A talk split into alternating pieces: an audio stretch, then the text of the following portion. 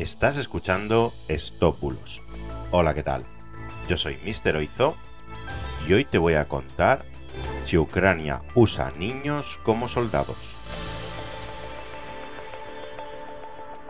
Empezamos.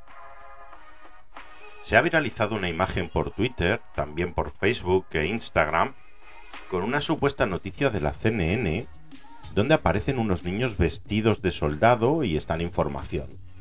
Traducido del inglés dice, a medida que se intensifican los combates en el este de Ucrania, valientes niños se alistan para luchar contra los invasores rusos. Hablamos con una niña, llamada Olga de Zaporilla, de 12 años, que cuenta su historia de cómo cogió las armas para luchar contra las tropas invasoras rusas. Bien, hemos realizado la búsqueda de esas fotos, hemos podido comprobar que la noticia es completamente falsa. Concretamente, esas fotos son de un campamento infantil con temática militar que se realizó en 2017.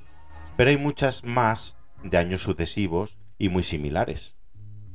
Son de un campamento, del campamento de Azovets. Se hacía cada año a las orillas del río Dnieper, muy cerca de Kiev, y es un campamento de verano para niños de entre 7 y 15 años, con temática militar, claro. Lo organizaba el batallón Azov.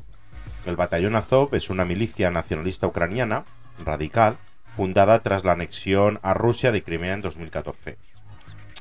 Como dato os diré que esta milicia está financiada de manera privada por adinerados hombres de negocios ucranianos y que durante el verano del 2014, por ejemplo, liberó la ciudad de Mariupol y lidera o lideraba la lucha contra los rebeldes prorrusos en el este de Ucrania promueve el nacionalismo por todo el país. En este caso, muchos de los asistentes al campamento de esos niños son hijos de combatientes de Azov. Azov organiza cada año un campamento de este tipo en alrededor de siete ciudades ucranianas y con una media de asistencia de entre 400 y 600 niños por campamento, así que tienen una afluencia bastante importante.